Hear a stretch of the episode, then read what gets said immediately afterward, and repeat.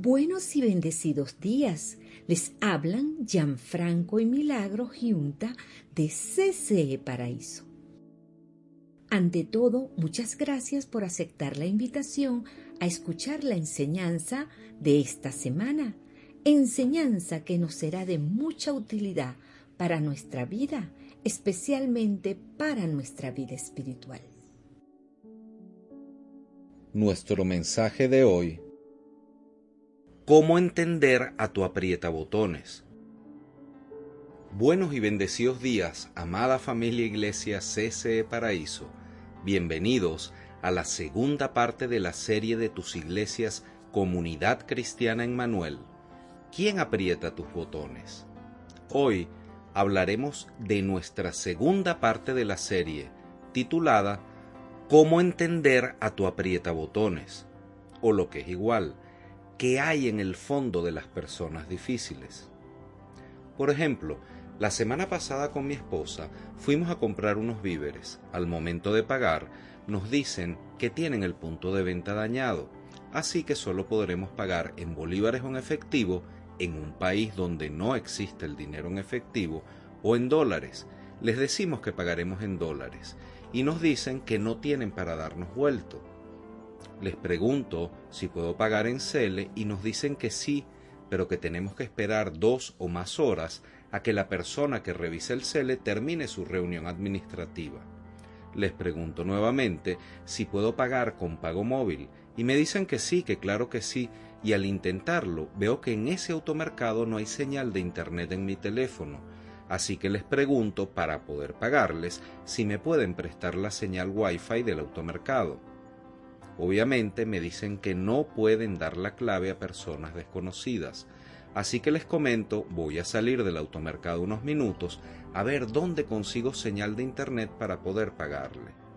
Finalmente, al volver a entrar al automercado, me dicen, creyendo que ya había pagado, que debemos esperar de igual manera dos horas o más a que la persona salga de la reunión, porque el que revisa el CELE es el mismo que revisa el pago móvil. En ese momento sentí no solo que me apretaban todos mis botones, sino que a mis botones les estaban dando mandarriazos y martillazos con furia. Ni modo, mucha molestia. El asunto es que cuando salí no pude hacer el pago móvil. Todos nosotros tenemos que lidiar todos los días con caracteres y temperamentos de diferentes personas, desde nuestro lugar de estudio, trabajo, calle, familia, lugar donde vivimos, iglesia, etc. Y en esa interacción cotidiana no siempre vamos a pasarla bien con la gente. De hecho, con seguridad, nos vamos a encontrar con esas personas a las que le llamamos en esta serie los aprieta botones. Ellos tienen la grandiosa facultad de hacernos sacar un lado oscuro, lo peor de nosotros, porque de seguro todos nos hemos dado cuenta que tenemos sentimientos, pensamientos, comportamientos y hasta palabras que no nos agradan de nosotros mismos. Y todos estos salen a flote cuando estamos ante la presencia y la acción de un aprieta botones. La semana pasada hablamos de los tipos de personas aprieta botones y hoy, en nuestra segunda parte, estaremos conversando cómo entender a tu aprieta botones porque debemos conocer qué es lo que hay en el fondo de las personas difíciles. Romanos 12:10 Ámense los unos a los otros con amor fraternal, respetándose y honrándose mutuamente. Para comenzar, hagámonos estas preguntas. ¿Es el enojo una buena o una mala emoción? ¿Consideran ustedes que está bien enojarse? Para aquellos que están creciendo en su relación con Jesús, ¿piensan que está bien que los cristianos se enojen? ¿O acaso consideran el enojo como una actitud que asumen las personas que no son cristianas? ¿Qué creen que pasa cuando una persona acumula todo su enojo? Esa la voy a responder yo. Es simple. Las personas que fueron heridas, lo más probable es que hieran a otros. El porqué de esto es porque los seres humanos copiamos los patrones de aquellos que nos hieren. y mientras más resentidos esté nuestro corazón, menos veremos el favor que recibimos de otras personas. Por ejemplo, un hijo resentido jamás podrá ver todo lo que su mamá o su papá ha hecho por él. Él lo único que ve es todo lo que no le hicieron, todo lo que no hicieron por él y todo lo que le dañaron. Pero ese hijo no puede ver lo que sí hicieron por él. No puede ver el favor, porque no supo manejar su ira ni tampoco su enojo. Una persona resentida es una persona que vive en un hervor de enojo continuo Repito, una persona resentida es una persona que vive en un hervor de enojo continuo, como el agua ebulliciente. Estas personas normalmente, del 1 al 100, su enojo diario y normal está sobre el 80%. Santiago 1.19 Mis queridos hermanos, tengan presente esto. Todos deben estar listos para escuchar, y ser lentos para hablar y para enojarse. Por ejemplo, imaginemos que nuestro enojo del día a día normal es del 10%. En otras palabras, por ejemplo, vamos manejando nuestro vehículo, está lloviendo, tenemos el aire acondicionado dañado, el vidrio empañado, tenemos calor y tenemos naturalmente un enojo del 10%. Ahí donde estamos hace calor, está lloviendo y llegamos a nuestro destino. Es normal estar enojado el 10 o el 15 o el 20% por esta situación, pero no, el que es resentido está mínimo en el 80% antes de que se ocurran los hechos, porque normalmente anda en su 80% de enojo. Y entonces, justo cuando vamos a estacionar, viene un vivo y nos quita el puesto de estacionamiento. Y esto es algo que nos va a ofender o nos va a molestar un 20% más. Significa que si estábamos en un 10 o un 20%, con este nuevo enojo estamos en un 40%.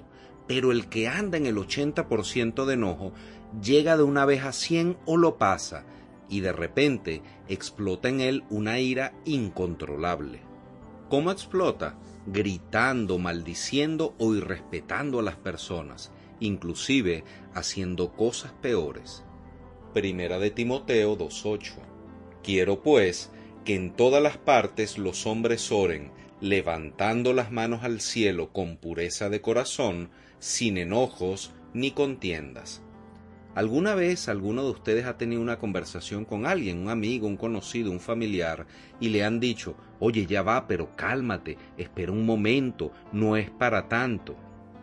Esto sucede porque esa persona ya estaba por lo menos en un 80% de enojo interno, porque hay personas que se despiertan en ese 80% de enojo.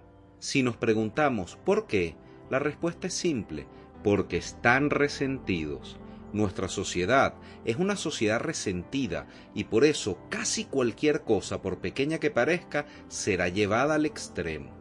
Ahora bien, las reacciones de las personas que nos aprietan el botón o los botones casi siempre vienen por estas ocho características que vamos a enumerar.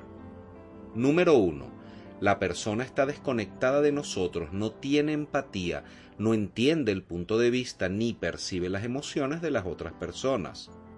Yo podría llegar a ser una persona en extremo sincero y quizá por eso caigo mal, pero estas personas caen mal por impertinentes, porque no dicen lo que piensan, sino lo que sienten, y para eso debemos tener filtros, ética y sobre todo educación. Punto número 2 podrá ocurrir en nosotros que sintamos impotencia, que no hay nada que hacer para cambiar la situación, ni tampoco para cambiar el comportamiento de los que aprietan los botones en nosotros. Punto número 3. Los aprietabotones también hacen sacar lo peor de nosotros, porque tenemos sentimientos, pensamientos, comportamientos y palabras dentro de nosotros que no nos agradan ni siquiera a nosotros mismos. Punto número 4.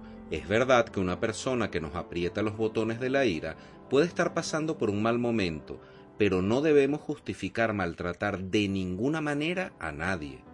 Punto número 5. Los pisabotones realmente no tienen problemas con nosotros. El problema lo tienen ellos mismos dentro de ellos mismos y lo que hacen es únicamente proyectar sobre otros sus frustraciones y sentimientos. Punto número 6 las personas más difíciles son las que están sufriendo más. No tenemos que engancharnos en el dolor de otros, porque las personas felices somos amorosas los unos con los otros. Punto número 7. No debemos ni podemos controlar el comportamiento de otros. Esto tenemos que tenerlo muy claro. Lo que sí podemos y debemos hacer es controlar nuestro propio comportamiento. Punto número 8. Y lo más importante, no nos lo tomemos personal. Jesús dijo en Mateo 7:17, Así todo árbol bueno da fruto bueno, pero el árbol malo da fruto malo. El árbol bueno no puede dar fruto malo, ni el árbol malo dar fruto bueno. Todo árbol que no da buen fruto se corta y se echa al fuego, de modo que ustedes los reconocerán por sus acciones. Observemos el árbol por dentro, en vez de solo tratar de lidiar con el fruto. Deberíamos enfocarnos en la raíz, no solo en la fruta.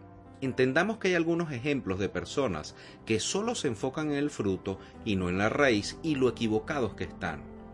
Por ejemplo, el papá o la mamá de un adicto se enfoca solo en la desintoxicación, que es necesaria, pero no toman en cuenta el cambio interno ni el origen de la adicción. El esposo que ve que su esposa es compradora compulsiva y quiere arrebatarle las tarjetas de crédito sin atender ni entender por qué ella gasta indiscriminadamente tratando de llenar vacíos. El novio que bebe mucho y la novia quiere y se esfuerza en que deje de beber, pero no se detiene a pensar por qué él cayó en la bebida ni cómo ayudarlo a salir de ella. O la mujer que su novio la está engañando quiere que deje de hacerlo realmente sin indagar el origen del por qué es infiel un compañero de trabajo que está diciendo mentiras de nosotros, queremos que lo deje de hacer, pero no buscamos el origen de esos comentarios. El resultado de todo esto es que muy a menudo, cuando terminamos con el síntoma, la enfermedad invade en otra parte de la relación. Cualquiera que fuera la causa, el fruto aún está ahí, infectándolo todo. Hasta que evitemos reconocer nuestra parte en el problema, vamos a continuar en el problema. La mejor forma de entender esto es mirando la arquitectura fundamental de las personas. Esto significa cómo las personas experimentan la vida, cómo se ven a sí mismos y al mundo y a los demás. Esta arquitectura del ser humano se llama carácter. La palabra carácter tiene varios significados, por ejemplo moralidad, honestidad e integridad, pero realmente tiene uno mucho más amplio. El carácter es como tú estás conformado por dentro, sea para bien o para mal. Nuestro carácter convierte nuestros valores, sentimientos y pensamientos en patrones de conducta que ayudan o inciden en determinar lo que haremos o lo que diremos. El carácter es el conjunto de habilidades que necesitamos para enfrentar las demandas de la vida.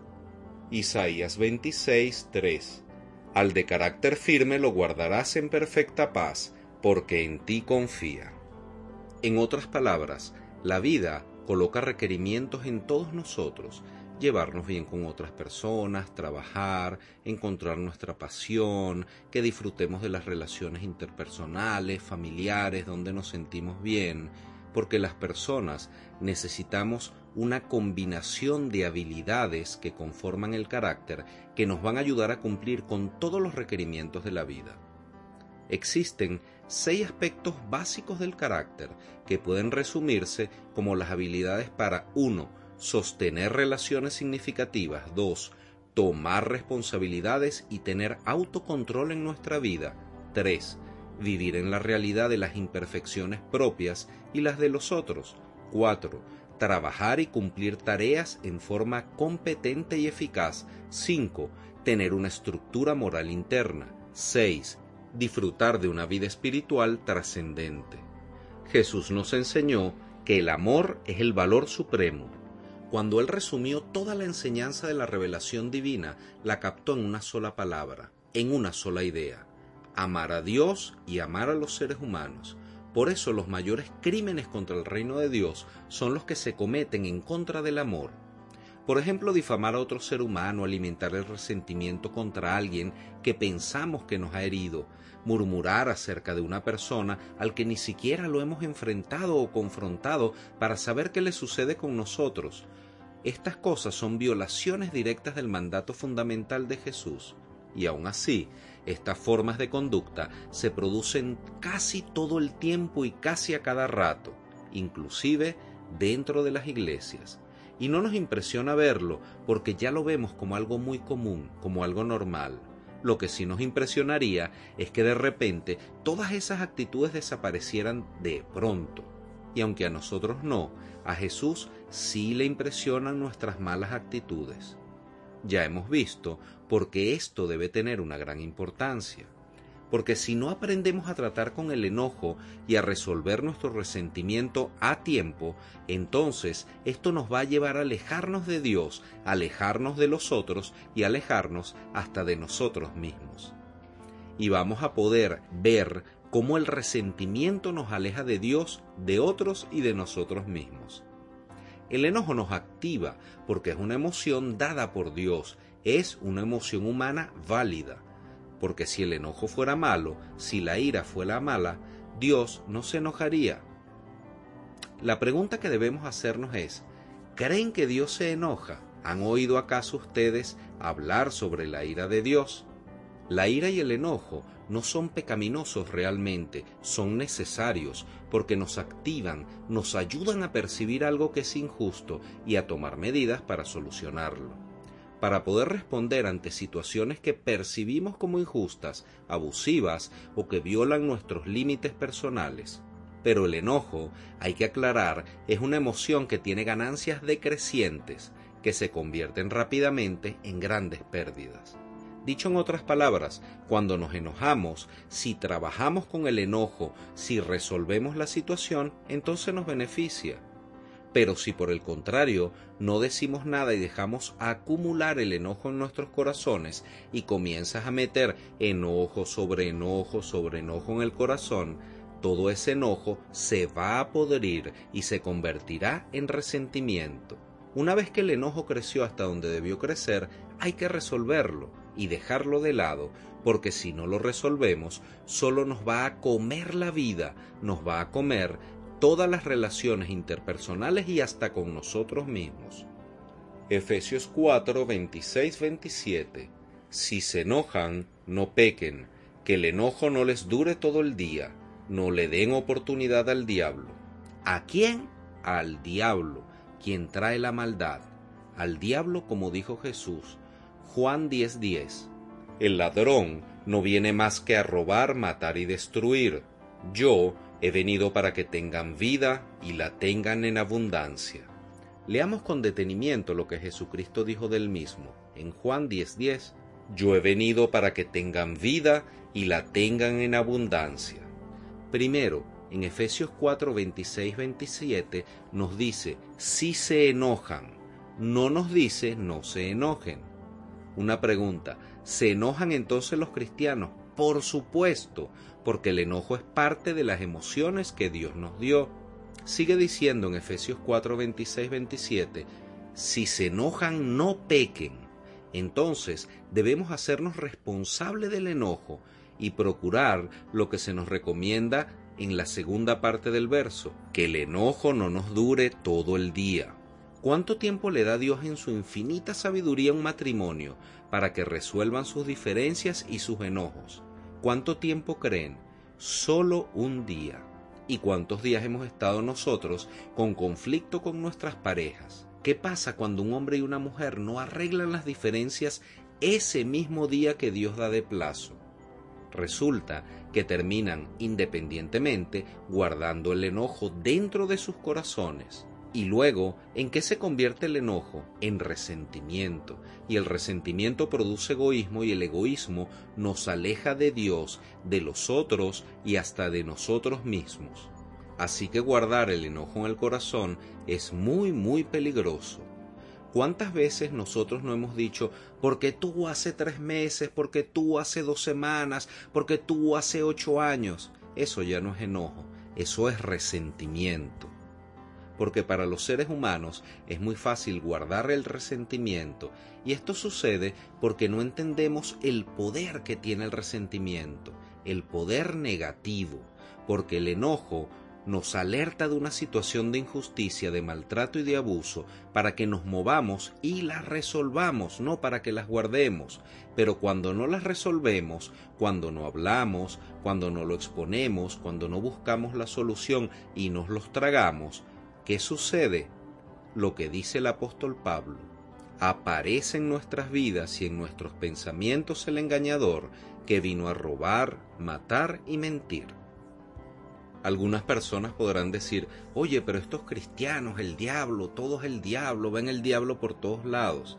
Y el asunto es que nosotros tenemos la potestad y la autoridad de hacer feliz al diablo o vencerlo y derrotarlo. Cuando lo ignoramos, lo estamos haciendo feliz, porque mientras más lo ignoramos, más Él controla nuestros estados de ánimo y nuestros pensamientos. Pero cuando le hacemos caso a las recomendaciones que nos da Dios, por ejemplo, de que apenas sintamos el enojo, tratemos de resolverlo y salir de él lo antes posible, lo estamos entristeciendo. ¿Por qué? Porque no puede tomar control sobre nuestras vidas. Y esa es la razón principal por la que tenemos que asumir el enojo con responsabilidad, porque si lo acumulamos vamos a generar resentimiento en nuestros corazones y vamos a permitir esos pensamientos que nos van a destruir. Hay dos tipos de enojo, el enojo legítimo y el ilegítimo. El legítimo es cuando hay una situación de abuso real o de injusticia que nos va a llevar a corregirla, porque el enojo nos despierta cuando el enojo es legítimo, debemos hacernos responsables de mi enojo y de mi reacción. Y el enojo ilegítimo es cuando nos enojamos por cosas que no son legítimas, que no tienen nada que ver con situaciones de injusticia o de abusos reales, sino que tiene que ver básicamente con tres cosas, nuestro egoísmo, nuestro perfeccionismo o nuestra personalización. Los seres humanos tenemos tres opciones cuando sentimos el enojo ilegítimo la primera opción es que simplemente lo debemos dejar ir. No podemos permitir que esto nos afecte. Quizá las personas lo hicieron inconscientemente. Hay que dejarlo ir, porque nosotros tampoco somos perfectos. ¿Por qué vamos a exigir perfección de los demás? La segunda opción es estallar, encolerizarnos e insultar. Y quizá nos podamos desahogar. Pero en ese caso debemos seguir el ejemplo de la olla de presión aunque tengamos el agua hirviendo hasta el cuello, solo silbemos. Y el punto número tres es que si tenemos un enojo legítimo y lo acumulamos, no decimos nada, si nos lo guardamos, se va a convertir en resentimiento, en un resentimiento que es un veneno de acción lenta que va a envenenar no solo nuestras relaciones con los demás, sino nuestra relación con Dios y con nosotros mismos. Pero ¿qué sucede si tenemos un enojo legítimo, que realmente nos hicieron daño o nos maltrataron, pero en vez de intentar resolverlo, perdonarlo o superarlo, lo acumulamos en el corazón? Se va a transformar también como el enojo ilegítimo en resentimiento que nos va a envenenar toda la vida. El mandato de Jesús se puede dividir de esta manera. Uno, Si hay un conflicto. dos, Nosotros. tres, vayamos. 4. A la persona. 5. En privado. 6. Y hablemos del problema. 7. Con el fin o la finalidad de reconciliarnos.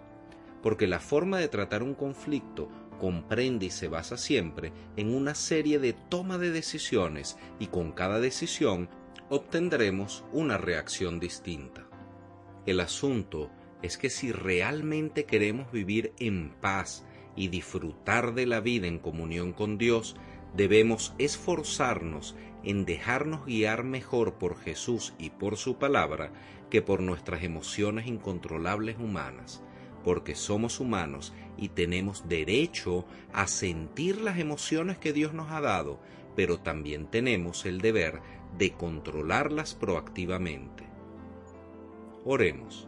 Gracias Dios Padre Omnipotente te damos, porque en tu palabra nos enseñas sobre nosotros mismos y sobre los demás, porque nos instruyes cada día en amor, enseñándonos que cada uno de nosotros estamos rotos o defectuosos en más de un lugar, debido a nuestra naturaleza desobediente y pecaminosa y por ello nos das la buena instrucción a través de las enseñanzas de tu Hijo amado, para poder así manejarnos nosotros mismos y a nuestro carácter de forma exitosa según tus deseos.